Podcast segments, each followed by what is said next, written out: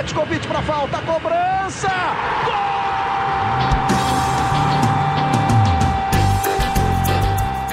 Está entrando no ar o podcast Sabe de quem?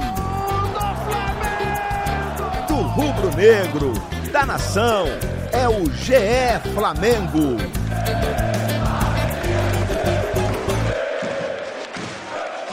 Você que se liga no GE, tá ligado aqui também no GE Flamengo, podcast 100% pensado, dedicado para você, torcedor rubro-negro.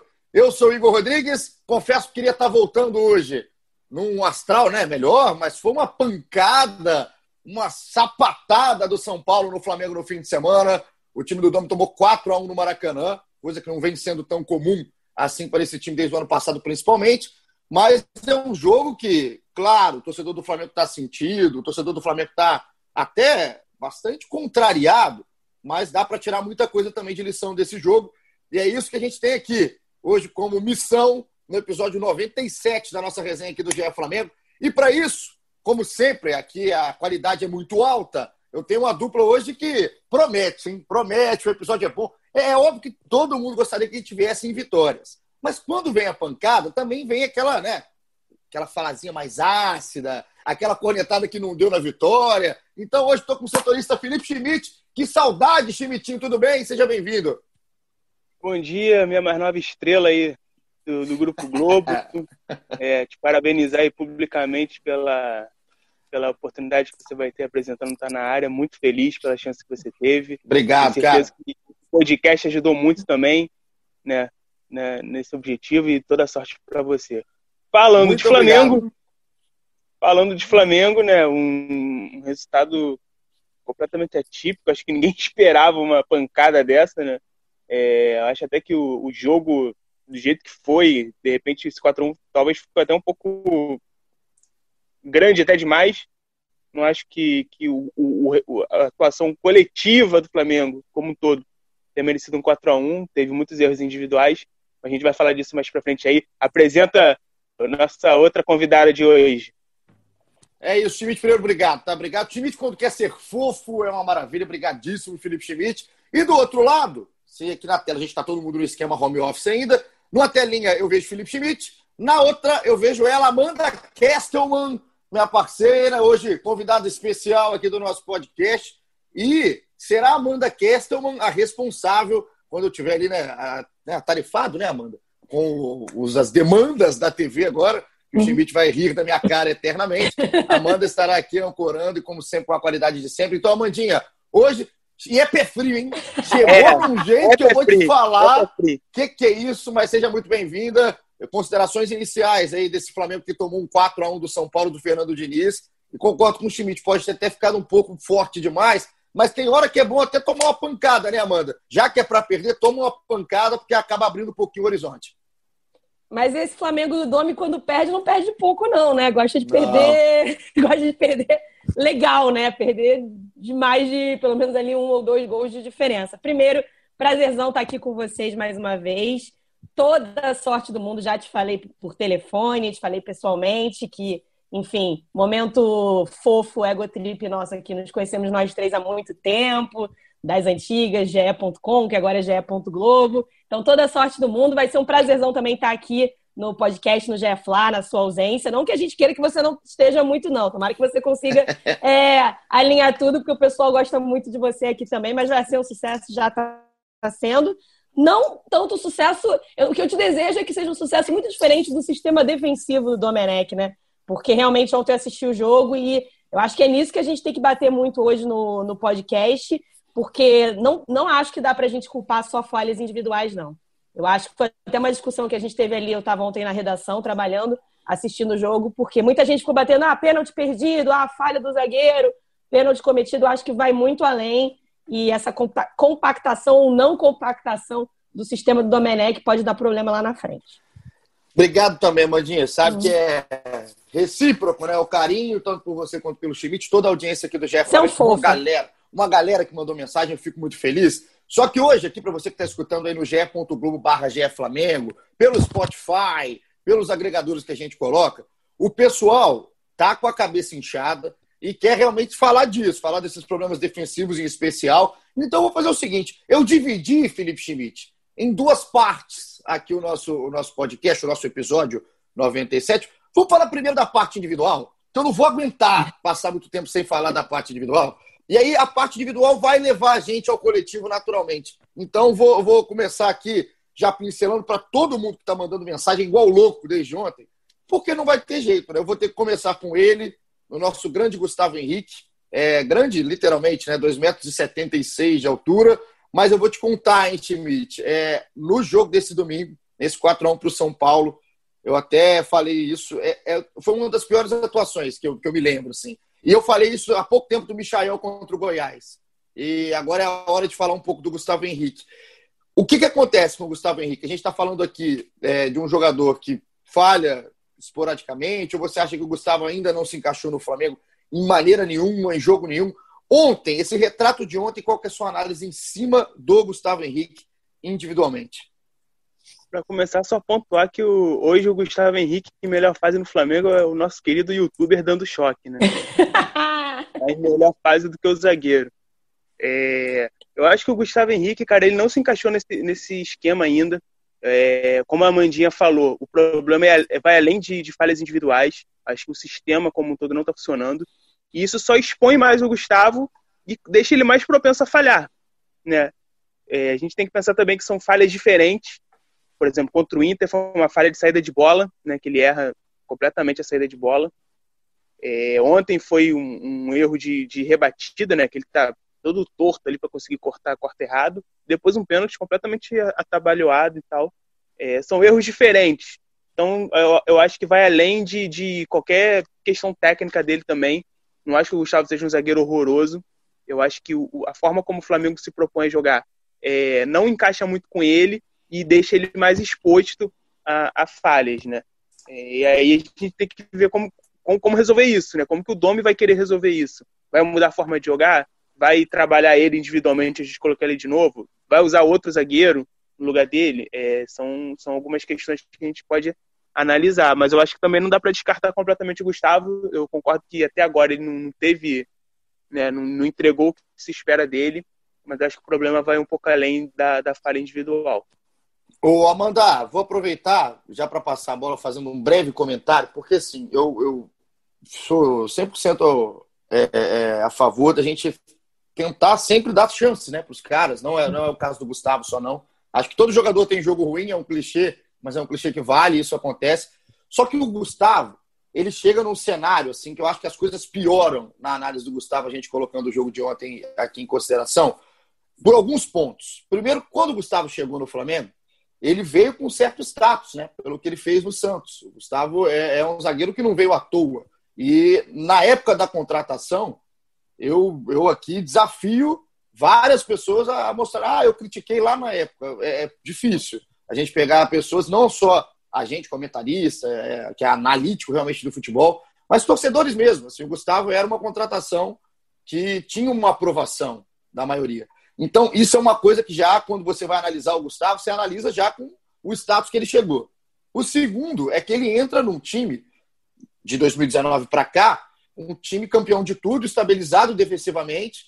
E aí, quando você entra teoricamente num time que está encaixado, isso faz você encaixar mais rápido, talvez. É o que todo mundo se espera, né? E assim como aconteceu com outro cara que chegou antes dele, que foi o Pablo Mari, que é outro ponto que piora nessa análise do Gustavo.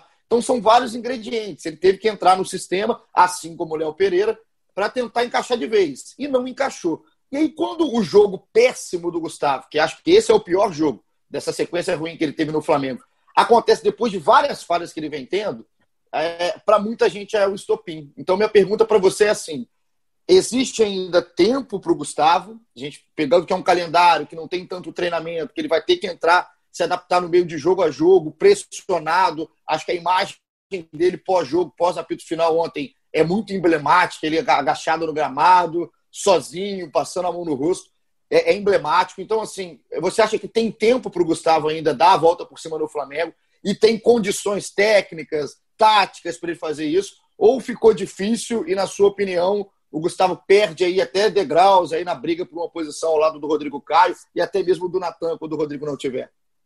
Eu acho que perde muitos degraus, isso, é, isso é um fato. porque a zaga titular hoje do Flamengo, acho que para o Domenech, para todo mundo que assiste, é Rodrigo Caio e Natan, fazendo aquele parênteses de sempre, que se talvez não tivesse tido um surto de Covid, talvez o Flamengo nem lembrasse que o Natan podia ser uma opção, muito menos uma opção para jogar de titular do lado do Rodrigo Caio, mas eu acho que descartar um jogador é, que veio com peso grande, enfim, que chegou. Eu não, não, eu acho que ele estava livre no mercado, né, Schmidt? Acho que não foi é, investimento como foi o Léo Pereira. Mas, enfim, descartar eu acho que também é muito cedo, mas para mim é muito nítido que não é o momento dele ser titular e ele tem que voltar ali, sentar, reciclar as ideias no treinamento.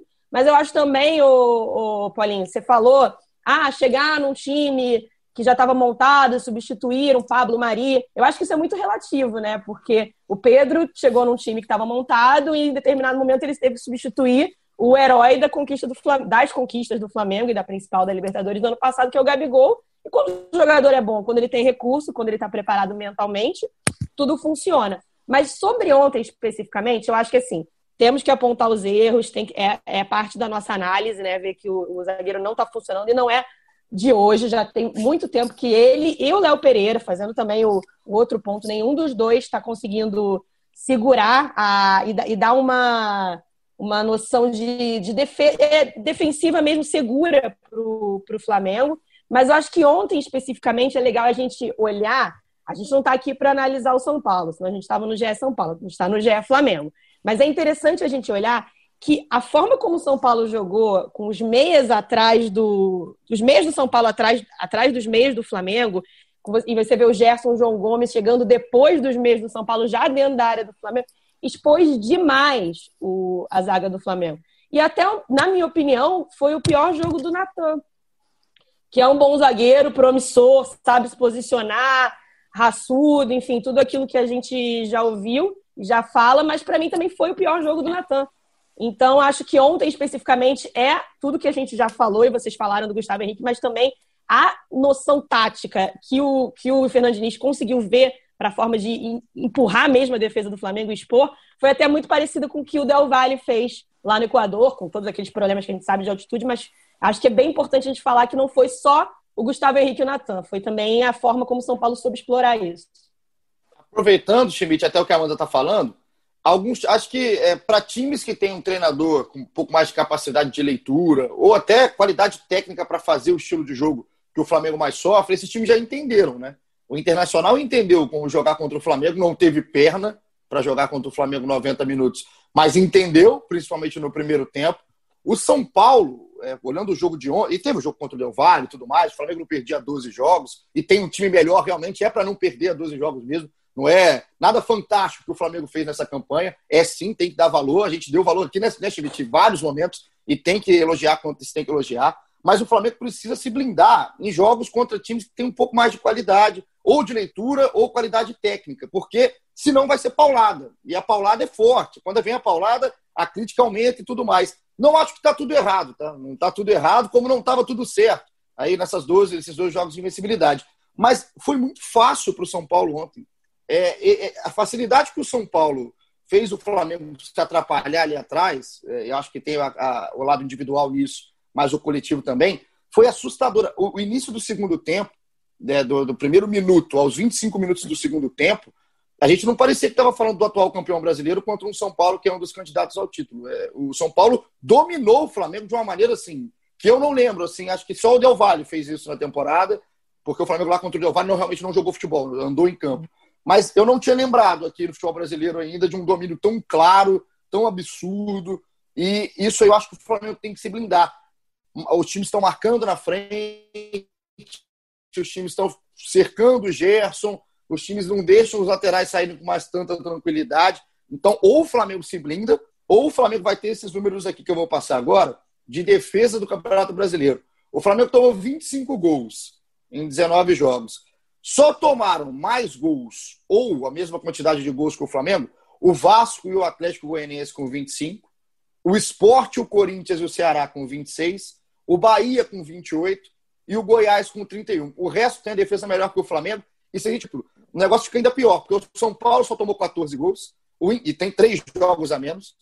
O Inter tomou 16 e o Atlético Mineiro que joga hoje contra o Palmeiras tomou 20. O Atlético que é tão falado, que toma gol pra caramba e não sei o quê, e tomou seis gols a menos que o Flamengo. Então, é uma hora do Flamengo repensar um pouco, né? Ver o que, onde está errando, como sair dessa marcação alta, porque dá para sair, né, Schmidt? O jogo de ontem mostrou que dava para sair. O Flamengo perdeu dois pênaltis, teve bola no travessão do Gomes, teve finalização mal, mal aproveitada ali do Vitinho. Então não, não, é também uma terra arrasada depois do jogo contra o São Paulo. É simplesmente um ajuste que tem que ser feito de maneira mais rápida.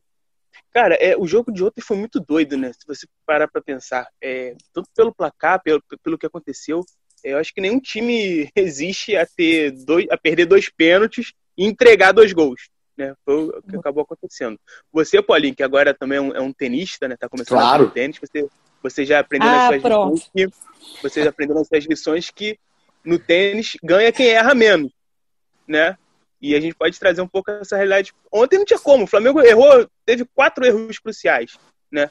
É, além disso, por exemplo, o primeiro tempo você falou bem, o São Paulo ele começa, ele, acho que ele pegou a lição do Inter, né? Ele viu que, que, que a saída de bola do Flamengo ainda não está 100%, até porque ontem o Flamengo não tinha seus dois, dois volantes, né? Não tinha nem o Arão nem o, nem o Thiago Maia.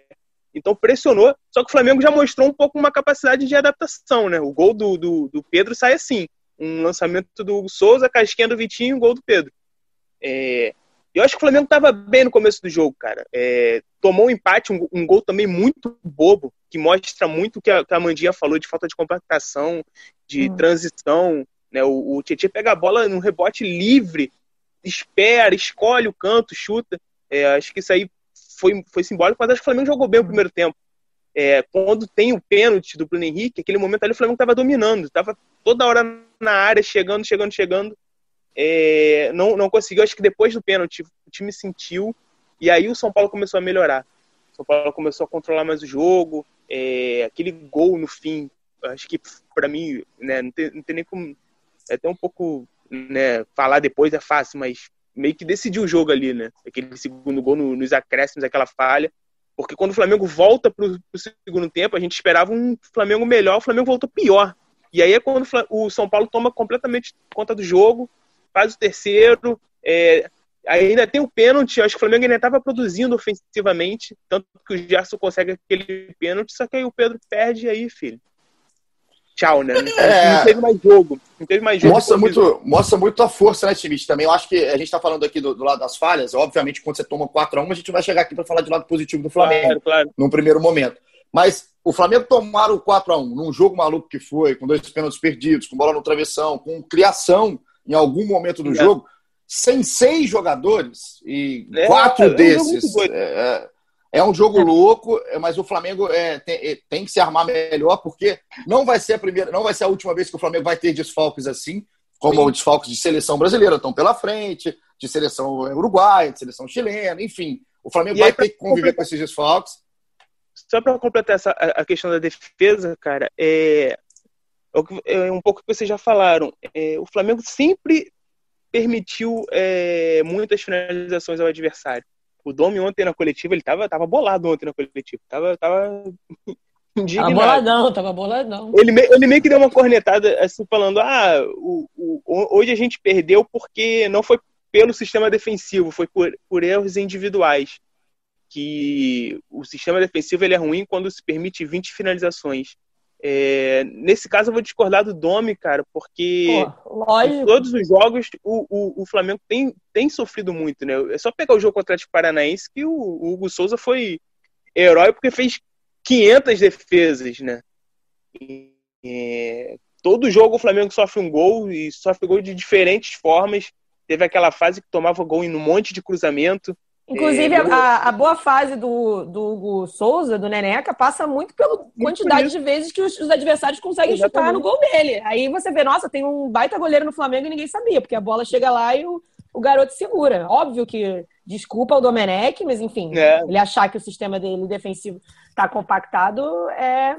Desculpa, é ridículo, assim, é. com todo respeito. É, mas caso... assim, o que você falou é muito verdade, Schmidt. O Flamengo, ele produz lá na frente. Inclusive ontem, no resultado ruim, num 4 a 1 a, bola estava chegando o tempo todo lá na frente. Teve falhas individuais, teve falhas individuais como jogadores perdendo pênaltis, teve bola que não foi bem finalizada, mas o Flamengo chega. A minha grande dúvida, olhando esse Flamengo do Domenech, é se ele sabe se adaptar ao adversário. São Paulo, de cara, ali no começo de jogo, já ficou claro que vinha jogar de uma forma que ia incomodar o ponto fraco do time do Domenech, que é essa defesa, essa é, marcando na frente, expondo atrás, enfim. Você tem que ter, então, variações e se adaptar ao adversário.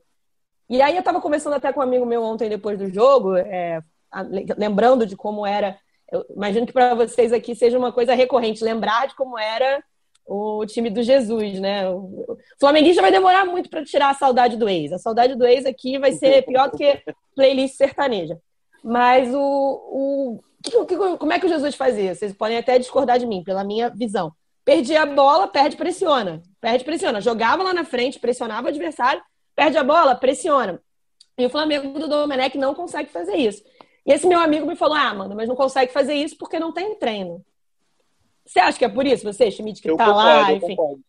É porque você é, tem que ser eu... muito treinado. É, eu, eu acho, acho que isso até já foi comentado que os próprios jogadores do Flamengo diziam que o Jesus era obsessivo com linha defensiva. E, a gente pegar um pouco aquelas movimentações do Jesus na área técnica, a gente lembra. Não, né? inacreditável. Ele, ele, ele parecia um flanelinha, ele parecia um flanelinha, ele vai, vem, né? Era muito engraçado. Era muito engraçado. Na, época, na época que ele saiu, né, eu conversava com alguns amigos jornalistas de Portugal, eles falavam que o Jesus ele sempre foi muito conhecido por essa linha alta, assim, que ele era obcecado. Um deles chegou a me contar que vinha gente de outros clubes acompanhar o trabalho defensivo. Se a gente for pensar, tinha um cara na comissão técnica do, do, do Jesus que era só para trabalho defensivo, né? Então, para tu ver a importância. E é. eu concordo muito com teu amigo, Amandinha, porque eu acho que é muito difícil, é muito complexo, muito difícil marcar alto. Eu acho que dá muito resultado. Eu acho que eu, se o Felipe Schmidt fosse técnico, meu time jogaria assim. Eu acho uhum. que é, é, a forma mais eficiente de se defender. Mas eu acho que é muito complexo e exige treino. E isso o Domi não tem, não tem jeito. É, então, eu acho que o Flamengo está sofrendo. Acho que essa, para mim, é a grande diferença ainda do Flamengo 2020 para o 2019. É essa pressão, o Flamengo ainda não consegue fazer. E acontece o que a gente está vendo, né? É, a questão não é só a linha defensiva, a questão é o ataque ao meio-campo. É, se você, se você quer marcar alto, para você não, não, não, tomar bola nas costas, você tem que fazer com que o cara que esteja, esteja na, na, defesa do outro time não tenha tempo de fazer o lançamento ou de sair jogando. E acho que isso ainda não está muito ajustado no Flamengo. Acho que vai precisar de treino, é, não tem jeito. É, aí fica a discussão. Vale a pena insistir nesse, nesse esquema ou é melhor dar uma recuada? É, dependendo do jogo, faz de um jeito ou de outro. É, acho que essa é uma discussão boa. Eu, particularmente, eu acho que tem que continuar insistindo, tem que manter e, e, e evoluindo. Eu acho que essa evolução não está tão do jeito que todo mundo esperava, mas acho que tem que ser mantido para tentar evoluir. O Schmidt, só, só para até para colocar isso, o tempo, o Flamengo não vai ter, ninguém vai ter, tá? Praticamente ninguém é, vai, vai, ter. ter. Vai ter. Talvez só o Atlético Mineiro, que tá jogando só o brasileiro. E o Fluminense. O Fluminense exato, porque o Fluminense chegou no bolo, né? O Fluminense só três pontos do Flamengo, chegou é. no bolo. Mas, Atlético e é... Fluminense só jogam quarta-feira agora em janeiro, 20 de janeiro. É, então esses times terão um pouco mais de tempo, isso é um problema, né, pensando no Flamengo, mas só terão um pouco mais de tempo, no caso do Atlético, principalmente, porque saíram de competições importantes. Mas, quando não se tem tempo, isso é uma pergunta de uma galera aqui, tá? É do Thiago Santos, é, o Ricardo Nespo, um abraço para o Ricardo, pergunta também se é um problema mais amplo, se é apenas falta de treino ou não. Então, esse, essa discussão que a gente está tendo agora é um pouco maior, é para realmente da torcida do Flamengo como um todo. Eu concordo com o que vocês falaram, é, acho que vocês esboçaram muito bem. E para mim é muito simples, assim, é, a partir do momento que você não tem tempo para treinar e a, a, sua forma de jogar, o seu estilo de jogo é tão complexo, e é complexo, eu acho que o Flamengo tem elenco e tem time para se jogar de forma complexa, por isso ficar diferente do resto do campeonato, do resto dos adversários, eu acho que tudo começa pela escalação tudo começa pela escolha do jogador que você, né, que você coloca e você vai optar para fazer ali o seu, o seu jogo. Não adianta você colocar um jogador que não vai fazer o seu jogo. É, é aquela coisa, é, é, é surreal em alguns momentos você pensar em escolhas. E aí a gente está falando aqui do Domi. Eu entendo a questão de rodízio, do elenco, que tem que utilizar o elenco, que tem jogadores que vão ficar fora por seleção. A gente falou que hoje já vai conviver com isso. Mas tem jogadores que deram mostra que não adianta não adianta. Sem treinamento, não adianta. Acho que tem qualidade, acho que não é para também execrar o cara e tudo mais, Mas você colocar o cara quarta domingo, quarta domingo, você está colocando o cara contra a própria torcida. Você está colocando o Flamengo em risco. E o Gustavo Henrique deixou isso claro. Ninguém melhor que o Gustavo Henrique sabe o jogo ruim que ele fez ontem. Acho que ele é o cara que mais sofreu. O torcedor do Flamengo sofreu pra caramba. Óbvio, o Domi estava pistola lá na, na coletiva. Mas ninguém foi para casa pior que o Gustavo Henrique. Isso aí eu tenho certeza. O cara trabalha, o cara tá ali, não tá ali de sacanagem. Mas Hum. Insistir no Gustavo Henrique na quarta-feira na Copa do Brasil é mais um risco. Insistir no domingo contra o Galo é outro risco. Então, o futebol também, pensar... dentro desse momento, Schmidt, você tem que olhar o momento, você tem que olhar qualidade técnica, até a, a, o, se o cara consegue jogar nesse perfil, se ele consegue jogar nessa linha alta. Se não conseguir, paciência. Já tem garoto, tem o Noga, tem o Otávio, ah, mas é garoto, tudo bem mas não está dando. O Gustavo Henrique não está dando, o Léo Pereira não está dando. Então, é, a partir que você tem um sistema vamos, muito complexo, você muda um pouquinho sua escalação. É, é delicado. Mas tem uma, é questão, tem uma é. questão também. É, contra o Atlético Paranaense, o Flamengo não sofreu gol, mas foi bombardeado. Todo mundo vai concordar foi. que deu Por isso que o Neneca foi o melhor em campo, né? e, a zaga era o, e a zaga era o Nogue e o Léo Pereira. Tipo, o Gustavo Henrique não estava em campo. Não, mas o Léo Pereira é quase é, é, é, o, é o Gustavo Henrique é mais dupla. baixo um pouco. É né? vamos, vamos falar né? a questão, Eu acho que a questão não é individual. Eu concordo que o Gustavo, de todos esses, talvez esteja, seja o que esteja entregando menos, o que, o que tenha mais dificuldade, mais problemas para jogar. Mas eu acho que a questão é mais ampla, entendeu? É, eu acho que não é, não é quem está jogando. Eu concordo. Eu acho que hoje, por exemplo, o próprio Noga é um menino que se, se, se adapta e se e compõe muito melhor esse tipo de jogo do que o Gustavo Henrique, né? Hoje, por exemplo, o próprio Túlio, o Túlio pode não ter uma saída de bola maravilhosa, pode ser até um, né, meio quadradão, mas, cara, é um jogador de velocidade, um jogador de força, bom na, na, na bola aérea. De repente, hoje, de repente, para mim, o Túlio poderia ter uma chance maior que o, que o Gustavo Henrique. Mas eu, acho, eu ainda acho que a questão é, é acima dos nomes, entendeu? É, Sim. Quem, quem seja quem colocou, quem você colocar lá vai ter dificuldade, porque esto acaba estourando na zaga, né? Na verdade, né? A zaga mas, é, mas, mas é, aquela... você é obrigado, time. Você é obrigado a minimizar. Você é obrigado ah, sim, a minimizar o certeza, seu problema. Com certeza, isso eu concordo. Porque é, não tem jeito. No, eu, tô, eu tô falando no momento, tá? Tô falando sim, que tá aqui hoje, dia 2 de novembro. No é até cinco, uma preservação, é até uma preservação é, é do isso, atleta. É isso. É claro. No dia 5, Amanda, no dia 7, hum. no dia 10, no dia 11, o Gustavo Henrique não tem a menor condição de jogar do Flamengo sem pressão. Não vai é. ter nem para ele, nem do clube, nem dos torcedores. Não é bom, não, não é bom para o Flamengo, não é bom para o Gustavo Henrique. E eu acho que isso é, é, tomada de decisão rápida. Não adianta o Gustavo Henrique depois jogar bem lá contra o Atlético Goianiense, ah, não tomou o gol, beleza. Chega contra o Atlético Mineiro, todo perdido. Isso como nomes. Eu acho que o Noga pode estar sujeito a isso, porque é a complexidade do sistema. E aí, para mim, escancara também uma deficiência que o Flamengo tem clara no seu elenco, que é um volante reserva a gente fala de sistema defensivo, não é só zagueiro, lateral, goleiro. O sistema defensivo faz parte ali na composição de meio campo.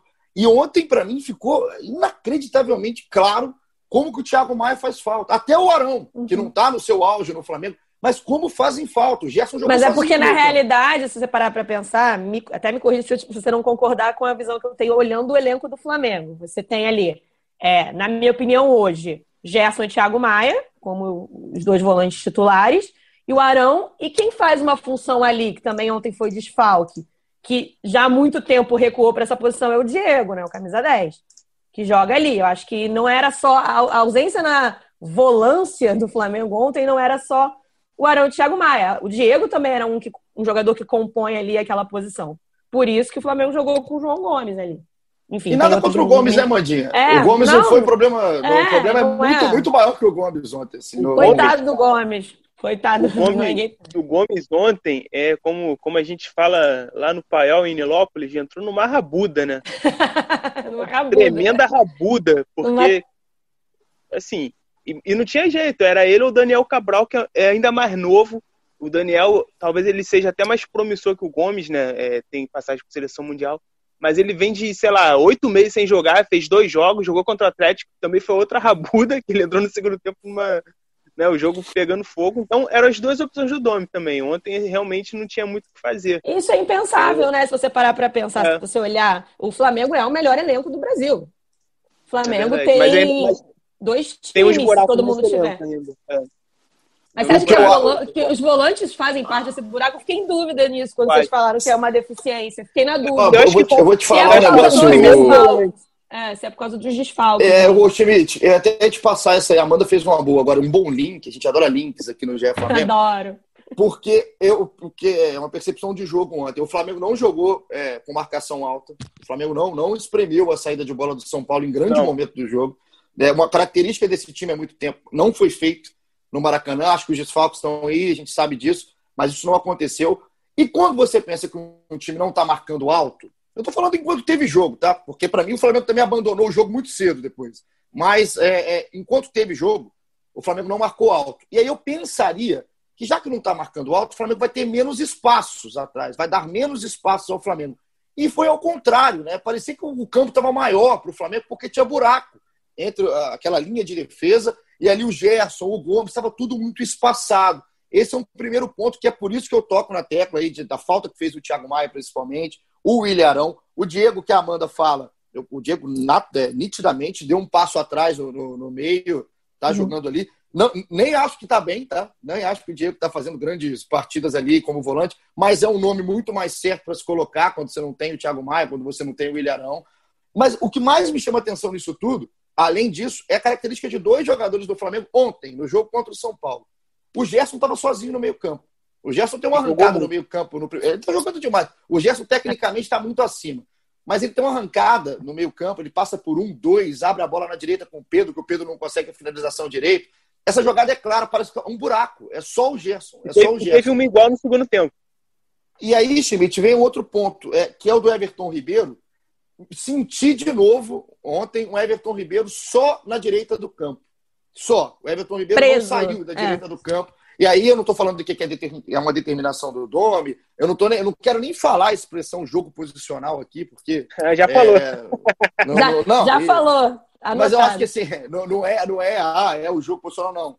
Acho só que ontem ele estava muito preso ali na direita. Então, nesse encaixe que o Flamengo fez ontem, né, o que, o que mais o Domi tem que mudar? O tal, o tal elemento Vitinho foi só uma surpresa contra o Corinthians, porque não jogou nada. Não jogou nada. Tirando a ah. casquinha de cabeça ali, nada. Não, eu então, acho que o Vitinho é, foi, assim, não foi mal ontem, não, cara. É, assim, né? Pro que foi o jogo. É, eu acho que ele, ele tava mais ligado, eu acho que ele deu um bom chute, ele criou algumas chances, mas assim, né? Foi o jogo também, né? Não foi também nada maravilhoso. O que eu acho, eu senti muita falta ontem, cara. O São Paulo, o São Paulo jogou muito avançado, muito, muito. A linha do São Paulo era na linha do meio de campo. Sim. E o Flamengo não usou o Bruno Henrique, cara. Eu tô falando mais do primeiro tempo, tá? Porque eu acho que no segundo tempo o São Paulo já deu uma recuada e aí o Flamengo já ficou sem, sem esse espaço. Mas no primeiro tempo, principalmente, o São Paulo jogava muito na frente, dava muito espaço. Tanto que o gol do Pedro sai assim, né? O Pedro recebe Sim. a bola nas costas da zaga. E o Flamengo não usou o Bruno Henrique. Impressionante. E o Bruno Henrique é a saída, é, é o cara de velocidade de jogar na frente e ele pegar. É, ele só apareceu para perder o pênalti, basicamente. Eu, uma... eu senti muita falta ah. disso.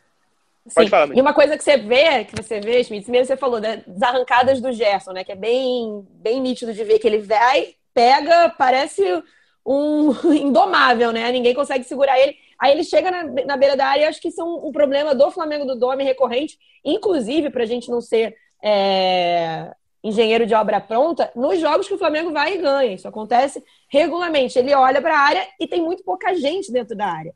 E aí, botando a playlist sertaneja para falar do ex de novo, quando você olhava o, o, Flamengo do Jesus, que todo mundo gostava de ver quem é Flamengo, quem não é Flamengo, se não importa, sempre tinha muita gente colocada na área. O Flamengo estava com a bola, estava todo mundo dentro da área. É uma característica do Jesus mesmo, porque outro dia eu estava vendo um jogo do Benfica e aconteceu a mesma coisa, estava sempre gente muito colocada na área. É uma opção do Domi, jogar mais aberto, mais espaçado. O Bruno Henrique está sempre recebendo já ali, na, quase na lateral. Mas eu acho que isso é uma forma que o Flamengo e o Everton Ribeiro, que vocês estavam falando do Everton, tem que se adaptar, porque o Everton Ribeiro precisa dos caras chegando mais junto dele. Mas aí eu vou falar o que vocês não querem que eu fale, que é jogo posicionado, né? Que, enfim, é a forma de jogar, assim, vai ter que se adaptar, não adianta ficar reclamando. Mas, é isso, essa é a forma que vai se jogar. Eu, eu, eu vou discordar um pouquinho de você, Amandinha, porque eu acho que o Flamengo, hum. em, em, boa, em muitas vezes, ele tem muitos jogadores na área, sim. Eu acho que aparece sim. É, eu só acho que não é uma coisa tão frequente ainda. Né? Eu acho que a gente Como era no passado. No passado é, era o tempo todo. Era né? direto. Era Só que é. aquele time tava no auge, né? aquele time, aquele, esse de hoje, eu acho que ele ainda está em construção, né? Ainda está nesse processo. E aí a gente vai passou falar um turno, de novo. né? O problema é que passou um turno inteiro, né? Já está nas etapas da Libertadores. Calendário, treino, quartas, tem, é. tem tudo isso. É. Assim, por mais que esteja, tenha passado um turno, realmente é bastante tempo, mas é uma situação completamente atípica, né? Então esse, é um ano esse, atípico. É, é um ano atípico. Esse Flamengo de 2020 ele vai demorar mais para ser construído. Não tem jeito. É, tá conseguindo resultados, consegue ter boas atuações e, e outras quando não dá certo, é o que tu falou, quando não dá certo, perde de muito, dá... né? Deu várias. Eu vou, eu vou até eu... fazer uma pergunta para vocês. Vou, vou, dar, vou me meter aí na, na do Polinho já, hum. antes dele, dele sair. Vou fazer já uma pergunta. É, porque foi outra coisa que eu ouvi rubro-negros falando ontem. Ah, mas se você olhar a forma de jogar, o Flamengo jogou da mesma forma que jogou contra o Corinthians. E ganhou de cinco. Foi a mesma forma para vocês? Eu, eu acho silêncio, que. Silêncio, silêncio. Eu acho que ofensivamente o Flamengo já está bem mais resolvido. Eu acho. Assim, já está bem mais aproximado das ideias, o, dom, o que o Domi quer e o que os jogadores conseguem fazer. Eu acho que acho que a grande parada realmente é a defesa, assim. É... E aí quando um adversário ele consegue aproveitar as chances que o Flamengo oferece, acontece o que acontece, sabe? É... Contra o Corinthians, eu acho que o time do Corinthians é bem pior que o do São Paulo, né? Bem mais bagunçado também. Era segundo jogo do treinador, se eu não me engano, também, né? É. Ali, é. E o, o, Corinthians, cara, mas o Corinthians teve um momento ali do segundo tempo que criou umas duas ou três oportunidades também, né? Sim. O Neneca foi bem, o Corinthians também não conseguiu fazer gol. Teve um gol anulado. Uhum. É, mas eu acho que aquele ô, jogo ô, também, também controlou mais o Corinthians do que o São Paulo. O São Paulo foi, foi bem mais. Teve mérito do São Paulo também, né? É, São Paulo não foi só o Flamengo que ganhou, São Paulo, perdeu. O São Paulo ganhou. É, vamos falar uma verdade aqui, né? Você é. jogar contra o Matheus Vital, o Everaldo, o Bozinho, é, o Luan. É, eu não estou falando é. que o São Paulo ontem tinha um time galáctico, não, mas é um time muito mais bem pensado. Assim. É. Em todas as críticas que o Diniz tem aí, eu acompanho muito torcedores do São Paulo, tenho vários amigos, enfim, gosto muito de ver é, as análises em cima do São Paulo. O Diniz é um cara que sofre pra caramba. Se a gente estivesse falando lá no GE São Paulo, há uma ou duas semanas atrás, talvez era mais porrada no Diniz do que elogio. Mas é, o time do São Paulo ontem. O Gabriel Sara ontem, ele parecia o Gnabry. É inacreditável que esse cara jogou. Era, é, jogou muito. É, é isso, já. O, Tietê, o Tietê era o Daniel Alves, aquele Daniel Alves, que acabou com o Bruno Henrique. O Tietê colocou o Bruno Henrique enquanto teve jogo, o Bruno Henrique não se criou. E eu acho que é, é um jogador que também faz o Flamengo jogar um pouco diferente. O Mitch falou bem. Aí você olha a, a diferença de lados do Flamengo, né? como que é diferente atacar pelo lado direito do Flamengo e atacar pelo lado esquerdo. O lado direito, o Isla vai até o fundo, né? Vai, cruza bem, a gente já conhece a qualidade do Isla. No lado esquerdo, o Felipe depende do Bruno, um pouco mais do que o Isla do Everton, porque é o Bruno quem estica, né? O Felipe entra mais para o meio. E aí, quando o Bruno está agarrado, uhum. quando o Bruno não consegue rodar, o lado esquerdo fica um pouco inutilizado. E aí, se o seu meio-campo só tem o Gerson, você fica praticamente dependente de uma jogada individual. O Flamengo ontem, eu acho que criou, teve uma chance ou outra, mas estava muito dependente de uma jogada individual do Bruno Henrique. E isso não aconteceu.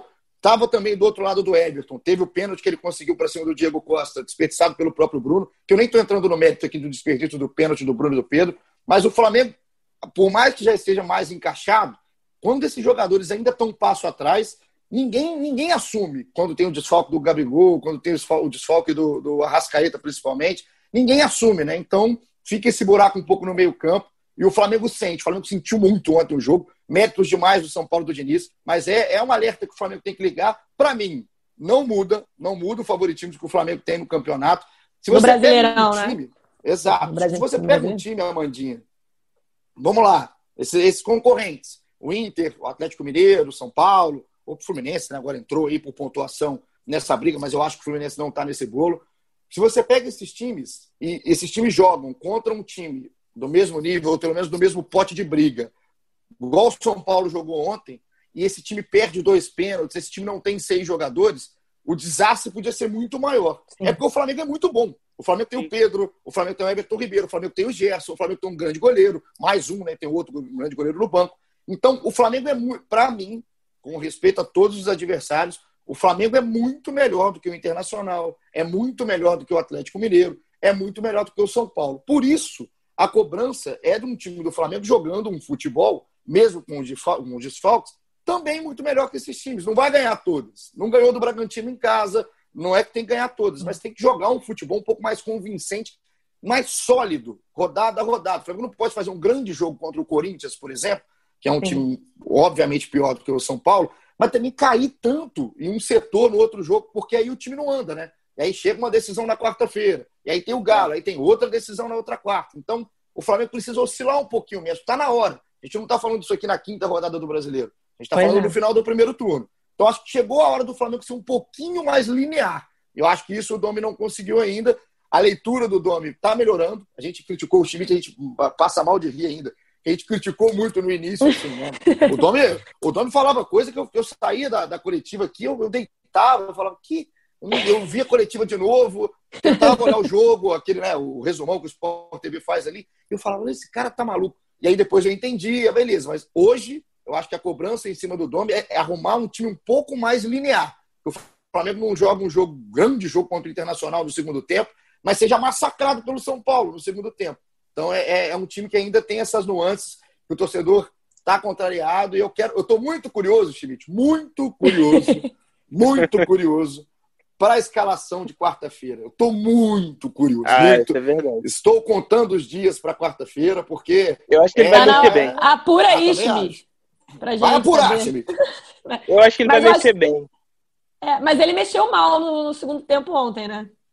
Cornetadinha oh. de leve. Até porque eu não, eu não sou como é que falam da, tro... da pessoal da tropa dos fora domers, não. Eu, eu é, acho que não, longe ele disso, tem, eu também, ó, ele longe disso. É um treinador que, que né, tem uma visão interessante, mas ele mexeu mal ontem. Mexeu é, mal aos 39. Primeiro que isso aí eu já sei que é dele. Eu já sei, eu não vou cobrar mais. Demora, ele, né? Demora. Ele não. Já ele aceitou? Fica, já aceitei, já aceitei. Ele fica igual o torcedor do Flamengo, ele fica assistindo, ele fica assistindo, ele entra no jogo. Aí uma hora ele fala, pô, tem que mudar. Tem que mudar, 30 e pouco. Aí, são cinco, 30, são cinco substituições, né? é, né? Tem que lembrar aos disso. 39, eu estava no TR do jogo Eu tenho vários momentos, vários momentos, eu falo assim, rapaz, será que o Flamengo mexeu e não vi? Vários, vários. E nunca, nunca, a resposta nunca é sim, é que realmente ele não mexeu. Perdi, perdi aquela substituição, você já fica nervosa Sempre. olhando. Eu vou né? em todos é. os aplicativos que fazem tempo real, eu fico, não, não é possível, eu tô burro, eu tô burro. Sei e bem. não. Eu, aí, ontem aos 39, aos 39, com o Gustavo Henrique fazendo o pior jogo, talvez, dele no Flamengo, o pior jogo da existência do Gustavo Henrique. Ele tirou o Natan aos 39, colocou o Léo Pereira, e tirou o Everton Ribeiro e colocou o Lincoln. E ele tinha tirado né, o Vitinho. Não, mas, mas ele explicou por quê. Aí eu quero saber. Não, aí, a, a, minha, a, minha, pergunta é essa para você. Fala o motivo é. para gente, que ele já explicou na coletiva, talvez a nossa audiência não tenha escutado, mas aí eu quero que você me convença é, da, da, da justificativa. Por favor, também quero. Tá. Ele falou que ele tirou o Natan e o Everton Ribeiro porque os dois têm cartão e ele não queria perder eles pro jogo contra o Atlético Mineiro. Uhum. Entendeu? Uhum. É, Entendi. Uhum. Então abandonou jogo... o jogo ontem. O jogo é, ontem, o basicamente jogo, jogou a toalha, né? É, foi isso. Mas o jogo já estava aos 40 minutos também, né? É, porque ele demorou 40 minutos para mexer. É, exato, é. exato. Não, não, mas mas ele tirou os caras faltando cinco minutos. O jogo já estava perdido. É, então, mas assim, é, o que eu falo, o Flamengo abandonou, o Flamengo abandonou o jogo ontem muito Não, cedo, é, eu acho, eu acho que o Domi, eu acho que pra o Domi ser é mais exato, abandonou depois, depois que o Pedro perde o pênalti. Ali, para mim, é, o Flamengo é abandonou o jogo. É ali. ali é, pênalti eu, perdido do Eu acho Pedro. que depois. É. Eu também não, acho. ali já largou de mão. uma substituição. Mas aí. O Flamengo perde o pênalti do Pedro aos 19, os 18 minutos, o Volpe pega o segundo pênalti. E aí, a primeira substituição, para ser justo, é aos 27 minutos, que é a entrada do Michael para a saída do Vitinho. É, silêncio. Aí. E aí depois é, acaba. O Flamengo. Mas, cara, o Flamengo, assim, o Flamengo não tinha muito do jogo. Ontem não tinha muito o que fazer. As opções do, do Domino Banco eram o Michael e o Lincoln. Não tinha mais ninguém. É. Sabe? É, eu ainda acho que você tem que dar, dar também uma oportunidade pro Michael. Eu não, não, tô, é, tô, acho... não tô muito alinhada com o Paulinho ainda, não. Enfim, é, eu, eu, eu acho, eu acho que essa. Sabe. Eu acho que essa corneta aí do, do Natan e do Everton Ribeiro, cara, assim, ele foi pragmático. O jogo já estava perdido. É claro que a torcida não quer isso, né? Eu acho que é. falta um pouco essa malandragem do Domi, né? O jogo tá perdido, mas, pô, finge que tu tá tentando. Não, não, não abandona é, os 40. E, e, não, Schmidt, porque, fica bolado. Porque dá mas pra jogar. O São Paulo. O Flamengo é finge, que você, finge que você ainda acredita, é. né? Mas, é, isso aí. 3x1, 3x1 pro São Paulo, o Flamengo perde o pênalti. Se o Flamengo faz o pênalti, é outro jogo. Mas o Flamengo é outro jogo, exatamente. tava criando. O Flamengo tava criando, tava. jogando mal. Hein? O Flamengo não jogou bem ontem, não. Ainda teve uma bola na cara do Michel.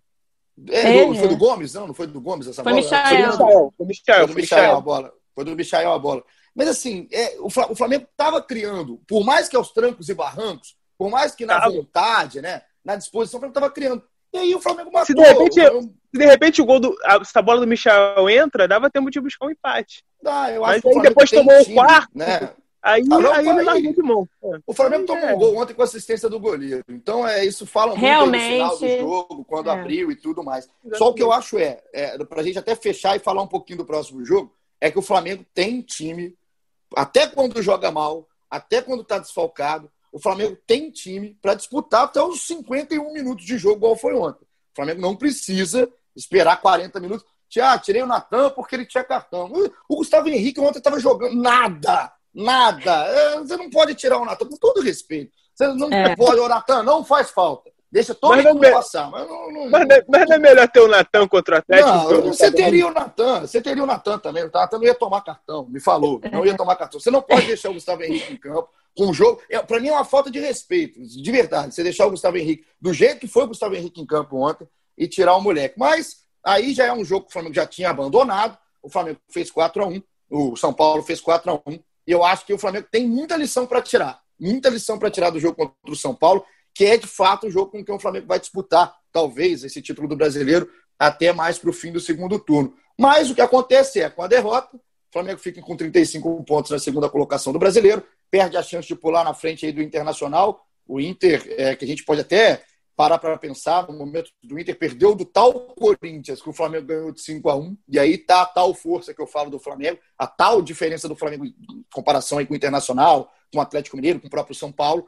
Então o Inter ainda é líder com 35, o Flamengo tem 35, o Galo, que joga hoje, tem 32 e pode assumir a liderança se ganhar do Palmeiras. O Fluminense foi a 32, uma surpresa grande aí nesse time do Odaí. E o São Paulo foi a 30. São Paulo tem 16 jogos. Então, se o São Paulo ganhar os três, por exemplo, vai a 39 e pode assumir essa liderança aí do Campeonato Brasileiro. E só para eu não deixar passar, o Michael, para mim, já está no mesmo balaio aí do, do Gustavo Henrique dos degraus. Tem garoto da base à frente do Michael, gente. Tem, tem. Você sobe o sub-20, mas tem gente à frente do Michael. Que o Michael é, entra aí, ele vai ter que colocar a cabeça no lugar, vai ter que se adaptar durante esse pouco tempo que tem durante o treinamento, de semana, porque não adianta. Não adianta. O Michael ele entra hoje, em, óbvio que em roubadas também, igual ele entrou no jogo de ontem, né? Não ia ser o Michael a resolver o problema do Flamengo, que era um pouco maior do que ele, não só em altura. Mas o Michael não consegue dar sequência a uma jogada. O Michael, Mas é, o, o Michael parece, o Paulinho, um jogador que precisa muito de treinamento. Isso para mim está bem nítido. Mas se você parar para pensar, quando o Michel chegou no Flamengo no começo da temporada, ele fez bons jogos no time do é, Jesus é, pré-pandemia, pré-pandemia ali. É, Maracanã lotado, com, é. com outro, outra, outra atmosfera. Maracanã, o time do...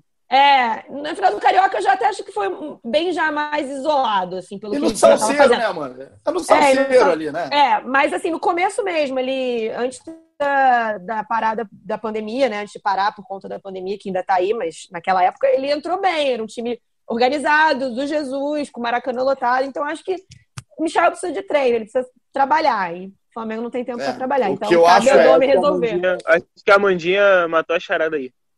Acho que faz muito é, eu, só, eu só acho assim, o Flamengo, eu concordo muito com o treinamento. Eu acho que o Gustavo está nessa leva, o Michael está nessa leva, tem outros jogadores nessa leva mas não adianta você insistir. Você colocar o Michael no jogo de hoje é você você está jogando contra o seu time, você está jogando contra o Michael. Não é bom para o Michael. Não é bom para ele entrar no jogo de ontem. O Michael entrou. O que fez o Michael? O Michael, sabe, enfim. Eu acho que esses caras precisam de um pouco mais de tempo de respiro. O Michael está precisando de um respiro. Assim como o Gustavo Henrique está precisando de um respiro. E tem, tem gente pra caramba precisando respirar no Flamengo. Então, dá uma respirada, porque você insistir nesses jogadores assim tá, tá é ruim para todo mundo, é ruim para um cenário ali do Flamengo, mas é opinião, 100% opinião. Aqui tem gente que não. Tem gente que acha que o Michel tem que entrar E eu hoje, no momento atual, dia 2 de novembro, eu discordo com todo o respeito que o Michael tem que hoje ser utilizado no Flamengo antes de vários garotos da base. Vários. Até o Guilherme Bala. O Guilherme Bala, que entrou contra o Palmeiras, entrou num jogo só. O Lázaro. Vários jogadores do Flamengo que estão lá no Sub-20, para mim, estariam à frente do Michael nessa disputa para entrar em jogos na Rabuda, aos 39 minutos, aos 47, não sei quando que o Dom vai colocar, mas esses caras, para mim, hoje passaram na fila, na frente na fila aí do Michael. Mas o que importa é que na quarta-feira, com o Michael ou não, com é, a escalação que o Vitinho, que o Domi coloque aí para entrar em campo, o Flamengo tem uma decisão, né, Schmidt? Importantíssima no Maracanã. Flamengo e Atlético Paranaense. O Flamengo ganhou de 1 a 0 no jogo de ida, muito por, por conta do Hugo Souza, né, que tá pegando pra caramba. Não teve culpa nenhuma no 4 a 1 de ontem. E aí, é, a expectativa que a gente fica é só realmente pela escalação, Schmidt, e muito mais do que a escalação, pela postura, né? Qual o Flamengo que a gente vai ver nessa, nessa gangorra que o Flamengo está fazendo, né? Faz grande primeiro tempo, faz péssimo segundo, faz um grande jogo, faz um jogo mais ou menos. Qual é o Flamengo que você está esperando aí num jogo que tem formato diferente, caráter diferente, é um jogo mata-mata? O que você está esperando aí desse, desse Flamengo Furacão? Eu acho que ele vai fazer algumas mudanças nesse time. É, eu acho que o Domi é um técnico bem mais pragmático do que a gente está acostumado aqui né, nessas questões. Então, acho que ele vai, vai mexer no time. Eu acho que a forma de jogar não vai mudar tanto. Talvez esteja um pouco mais, mais é, controlada, né? Porque está ganhando, na verdade, né? Se a gente for pensar que o, o, o Flamengo contra o Atlético, depois que faz 1 a 0 já, já reduz completamente o ritmo, né? Poderia ter feito mais no primeiro tempo, deu uma controlada total, tentou controlar no segundo tempo, não conseguiu, perdeu o controle do jogo, o Atlético pressionou. Então acho que o Flamengo vai entrar um pouco com essa postura ainda de tentar controlar o jogo, é, dosar a energia. Então eu imagino um time bem, bem mexido, né? Não tem tantas opções porque tem muito jogador lesionado, né, cara? O Arrascaeta volta quando, time? Deve, deve ser em março. porque Dificilmente ele tá... eles voltam, é, contra o Atlético. Ele volta para a seleção uruguaia direto? Provavelmente. Legal, Quando que é a apresentação dele? Isso, isso é o retrato do. Já 13, do, né? Do, do, futebol. Já é na, próxima é. semana. Eu acho é. que o, o, talvez o Arrascaeta esteja mais próximo que o Gabigol. O Gabigol acho que ainda tem que passar por um período aí de transição, trabalhar com o elenco. Lembrando que nem, nenhum deles está treinando com o elenco ainda. Né, ainda estão se recuperando realmente, ainda vão fazer uma transição. É, então acho que ainda vai demorar um pouquinho. Acho que contra o Atlético joga, talvez, com muito otimismo, com o Atlético Mineiro no fim de semana. Um deles e aí volta. já vai para a seleção uruguaia, né? Se o Arrascaeta voltar, joga com o é, Atlético e já é vai para a né? seleção. Não. Uma loucura, o jogo né, é dia 13. Eu acho que o jogo é dia 13 da eliminatória, não é? É. De repente joga no domingo e se apresenta. Talvez seja isso. Pois é, uma Talvez loucura seja. isso, né? Porque ele se machuca na seleção uruguaia, volta, faz o tratamento todo no Flamengo. É, mas ele teve sorte, um joga o jogo e vai. Teve um ele, outro? O Arrascaeta teve outro problema. E quando ele se recuperou da lesão na coxa. Ah, é verdade. Ele, ele, ele ia jogar. Ele ia jogar um desses jogos. O Rodrigo é. a mesma coisa. Ele tava com um problema no joelho. Quando tava para voltar, tava tudo pronto para voltar esse jogo agora contra o São Paulo. Aí tem um verdade. problema na coxa. Se eu não me engano, é, o Arrascaeta ia jogar contra o Inter, né? E aí foi tirado é, do jogo. É, a próxima rodada das eliminatórias é exatamente dia 13, né? O Brasil pega a Venezuela e o Uruguai, inclusive o próprio é. Uruguai, né? Pode ter o Arrascaeta. O torcedor do Flamengo vai assistir esse jogo como? Se tiver Arrascaeta e Everton Ribeiro em campo, o torcedor do Flamengo vai assistir esse jogo com uma vela acesa. E aí, o, o, sabe que. o, o, o, Gili, o Amanda. Não tem mais jogador, cara. O seu vai ter que botar o né? O seu Adenor estava lá, né? o seu Adenor, que é o nosso grande Tite, um abraço para o Tite que escuta aqui o GE Flamengo direto. É, o Tite estava no Maracanã ontem, né? Meu Deus, Tite. É, é, o Tite tinha que ir nessas, nesses jogos mesmo. Vai nesse, tinha que ter ido no 5x0. Não convoca ninguém. Nesse time não convoca, convoca o Sara, o Gabriel Sara, que é o nosso Guinabre, convoca o Thiago Volpe, Brenner, Brenner Alves. Sobre isso, eu vou, eu, vou, eu vou fazer uma advogada do Tite, a torcida do Flamengo que escuta a gente talvez fique chateada, mas eu vou fazer. Ah, acho que o problema. Eu acho que o, eu acho que o problema não é do Tite. Eu, eu entendo a chateação de todo torcedor de ver o seu time desfalcado em jogos importantes. Isso, inclusive, mina a relação torcedor-seleção brasileira há muito tempo. E, enfim, não tem como não, não querer que isso aconteça. Mas o. Eu, até uma coluna que eu estava lendo no, há umas semanas atrás do nosso colega aqui do GE. Globo, Martim Fernandes no jornal o Globo, em que ele diz que tem muito, torce... tem muito jogador que fica chateado com essa situação. Porque às vezes é mais interessante para o jogador jogar no Shakhtar Donetsk, no, na Ucrânia, na Rússia, porque lá ele pode ser convocado e não tem problema, porque aqui no Flamengo, ou no Palmeiras, ou em outro time, tem um limite de convocados, porque não pode desfalcar o time. Então, você acaba prejudicando a relação do jogador em vir jogar no Flamengo, em qualquer outro grande time brasileiro, porque ele, poxa, se eu, se eu vier jogar no Flamengo, tem um bando de jogador bom que pode ser convocado e eu vou ficar atrás na fila. Então, é uma relação muito delicada e eu acho que vai muito mais em questionar a CBF e o seu calendário de novo, CBF, seu calendário, e os clubes que, enfim, ficam calados quando convém, só falam quando é, própria, é o próprio calo que está sendo pisado, que lá atrás ninguém fala nada. Enfim, é um problema. Eu acho que eu, eu não estou tirando a culpa do Tite, porque o Tite nada mais é do que um funcionário da CBF que faz o calendário. Então, é, é uma, é uma, é uma bola de neve. Mas, enfim, eu acho que o jogador, o jogador tem o sonho de jogar na seleção brasileira. O que, que você vai Enquanto... fazer? Você acha que o Gerson não quer ser convocado? Enquanto a Mandinha, seja, ele quer. Enquanto a Mandinha faz o advogado, advogada do Tite, eu não já é estou mandando, está é fazendo a advogada do Tite. eu estou mandando a lista para o Adenor com Brenner, Gabriel Sara, quem mais? Vamos mandar mais, gente. Vamos mandar os do Galo também. Mandar o os do Rio, Galhardo, meu... Galhardo tem que ir. Marinho. Uma galera. Bruno Henrique, não, Gerson não está jogando nada, mas, Adenor. Já estou é ponto, sabe qual é o meu ponto, Paulinho? Imagina o seguinte: o Everton Ribeiro e o Rodrigo Caio estão convocados. Imagina que o Pedro, dando um exemplo, recebeu a informação lá, porque a gente sabe que essas informações chegam em staff, clube. É, olha, você não foi convocado porque já tem dois do Flamengo. Isso é ruim para o jogador. Esse é o meu ponto. Eu acho que é, tá errado desfalcar os times brasileiros do jeito que se desfalca nas datas FIFA. Tá errado ter uma semifinal, quarta de final de Copa do Brasil com o jogador indo jogar por seleção. Tá errado. Mas o ponto é que não pode prejudicar o jogador que tem o sonho de jogar uma Copa do Mundo, ou, ou enfim, o clube que melhor, nem o jogador que tem o sonho de jogar melhor uma Copa do Mundo, nem o, o clube que melhor se, se prepara, o melhor contrata. Tem que mudar o calendário, dá um jeito. E, enfim, é, esse ano é pior ainda por causa da pandemia. Eu acho que, para mim, o maior culpado são os próprios clubes, que aceitam Também, isso. que aceitam. E só reclamam quando é o próprio é, umbigo é. que está prejudicado. É isso, esse é o ponto. Mas, tu pode ver que. Eu entendo o torcedor ficar louco das ideias. Eu, eu entendo, eu entendo. E mina a relação torcedor-seleção. É. Mina mesmo. É. Gostei, eu gostei da, da, da sessão Advocacia de Amanda Kestelman e eu concordo. Tá? É, é, Apesar de eu mandar a lista aqui para o Tite já com todos os nomes, tem 12 nomes e tem o não convoque o Gerson, também um, um asterisco no fim, é, eu concordo. Assim, é uma discussão também pesadíssima, porque é difícil. O Tite vai fazer o quê? Não vai convocar mais a seleção brasileira? É, é o técnico. É, ele tem que fazer isso. Também é, o erro não é, não é do Tite, não. É, o jogador mas... quer ser convocado, tem essa é, questão também. O jogador que quer. quer ser convocado. Lógico. Arrascaeta quer jogar então... uma Copa do Mundo pelo Uruguai, por aí vai. Gente. Quer, não, quer e deve jogar, né? Outra, Porque tá jogando né? uma, bola, uma, bola, uma bola danada aí pelo Flamengo. Mas então, assim, a gente vai fechando e amarrando. O episódio ah. 97, episódio bom, hein, rapaz? Eu adoro o A. Um abraço para os queridos que fazem A aí em casa junto com a Amanda ah. Kessler. Mas, é, o episódio 97 quente e tudo mais, e a expectativa, a expectativa é que o 98 na quinta-feira seja tão quente quanto, porque ele vai ser depois de um jogo decisivo de oitava de final da Copa do Brasil. Eu não estarei nessa. Amanda Kesselman já vai receber a bola nessa aí. Pra, pra... O Felipe Schmidt, que vai tirar aquelas férias de três meses, também não estará. De então, novo, Amandinha... gente. É, ah, o Felipe Schmidt.